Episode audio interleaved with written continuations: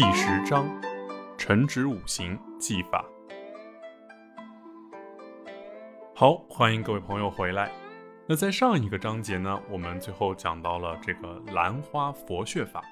那紧接着我们继续讲第四个，论性格。一，性格决定了命运，气度呢决定了格局。二，天干是外在性格，地支呢是内在性格。三，时间局的分析中，天干的性格分析是一种外在表现。这种表现呢，由两个方面决定，一方面是时间局的地支决定的，也就是心态；那另一方面呢，是由食神意象形成的思维和行为习惯决定的。四，要想改善命运呢，首先要改善自己的性格。想要改善自己的性格呢？必须要先转变自己的心态，同时培养自己良好的习惯。五，在时间局中论性格，主要以日元为太极中心，日元旺的以日元为重点来论性格，日元弱的呢，以日元的意象为重点来论性格。六，论日元意象时啊，先论食神本意，再论五行本意。七。当日元意象不清楚的时候呢，以日支论意象。孔子说：“四十不惑，五十知天命。”大多数的人呢，人生都是用生命一次一次的去试、去问、去碰，然后才缓慢的知道该如何面对，该如何生活。当我们发现自己不幸的时候呢，也许你会抱怨命运，可是当你这样做的时候，你会惊奇的发现。命运正是因为你的抱怨才会捉弄你的。五，论读书，那读书主要是看印，那正印呢一般是传统书，偏印呢一般是一些比较专业的书。那读书看印和自己的强弱关系啊，分四类情况，这四类关系分别是印旺生弱、印弱生弱、印旺生强。硬弱生强，那硬和自己的意向关系，主要看硬是否能升到自己。如果不能升到日元，但能升到自己的禄星，那也是能升到。没有硬，看官，再看食伤星。那文科呢，多以木火结构；理科呢，多以金水结构。读书在生活中啊，主要看老师、学校自己的消化能力。以及读书的目的，读书好的人一般能消化老师和书本上的知识，会读书的人呢，能将这些知识运用到生活中。读书后只是用来表现，或者说为了读书而读书，那就是爱好。有学问的人，不是指读书多的人，也不是指说话有道理的人，是指读书或者说话有用的人。人们说，读书万卷。不如行万里路，行万里路不如名师指路。寻找名师呢，不仅要看他说的是否有道理，要看他说的对你是否有用。那说到这里呢，想起我们学派之前流行的一句话：只有用才有用。好，六，论婚恋。那时间局中呢，日支离日元最近，为夫妻宫；月令呢为恋爱宫。日支或月支被合动或冲动啊，可以论动情感，谈恋爱。如果此人已经结婚呢，也可以合动冲动，不过是动摇的动。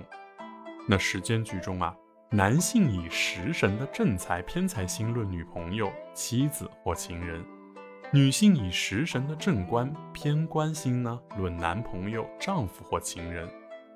男性原局无正财偏财星的呢？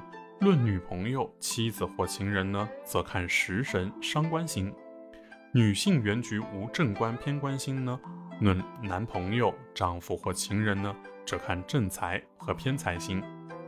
流年大运，财官到，恋爱结婚对象到。那财官在年，恋爱早，结婚早；财官在时呢，恋爱结婚会晚一些。那女性的食伤旺啊。一般婚姻会不太顺，男性的比劫旺呢，婚姻也是一样不太顺。那夫妻宫呢是喜稳定的，不被刑冲克害呢为宜，被刑被冲被克被害呢论不稳定有变化。时间局中啊，食神的正印偏印呢可以论房子。现代人结婚需要房子，一般印到的代表买房子或者租房子结婚或领证，印呢也可以论结婚证书。那时间局的时干时支啊为子息宫。子息宫被合动冲动，也是结婚的信息，是奉子成婚的象。在论结婚时，如果男性原局正偏财都有，女性原局呢正偏官都有，如何判定出现男女朋友是正还是偏呢？笔者有一个经验，但这个不是理论啊。那第一个，女人在自己内心很寂寞、很痛苦、很无聊的时候，最容易遇到的是杀心。因为女人想要摆脱这种内心的折磨，极可能产生伤官的心性。这种心性呢，容易合到杀心。女人在自己内心充实、平静、喜乐的时候呢，最容易遇到的是我们的关心。这个时候展现的是美好的自我，因此呢，容易合到的是正关心。同样，男人在平静、自足、从容的情况下呢，最容易遇到的是我们的偏财星。因为食神的心态呢生偏财，在急躁亢奋、拼搏征服的时候啊，最容易遇到正财星。因为伤官心态能生正财。那七，论工作，工作主要看财官印。分析工作呢，首先要看全局的食神意象，这个局主的意向在财、在官还是在印，也就是看他要钱、要权还是要名。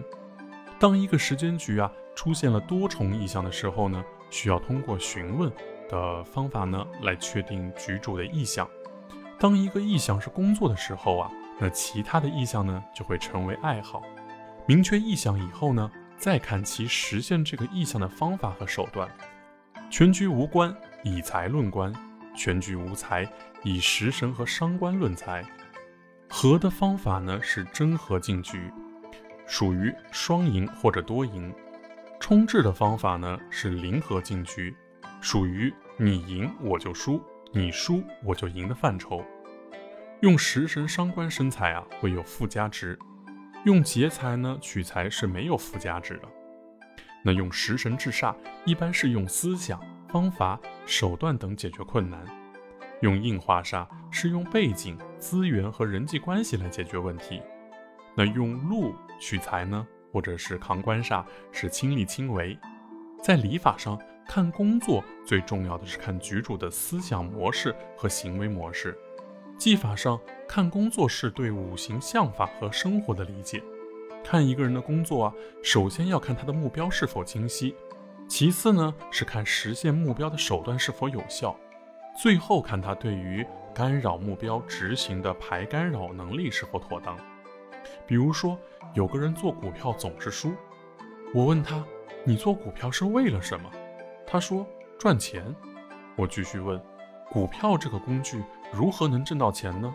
他说：“高抛低吸。”我继续问：“那么你一般总是选什么类型的股票呢？”他说：“基本面良好、公司业绩不错的股票，然后高抛低吸。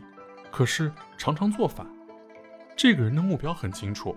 可是实现手段和目标之间的连接啊，却有问题。时间和精力呢，都浪费在股票的基本面分析，而公司的好坏和股价的动态的高低是没有直接关系的。为什么呢？是缺乏安全感导致的。他的意向在财，想的手段呢是劫财，但实施的时候啊，却用硬行。好。那这一章节呢，我们主要讲的是论性格、论读书、论婚恋以及论工作。那在下一个章节呢，我们会继续讲完剩下的，呃，论健康、论纠纷、论人事、论投资，还有论爱好。好，记得点个赞哦，我在下一集继续等你。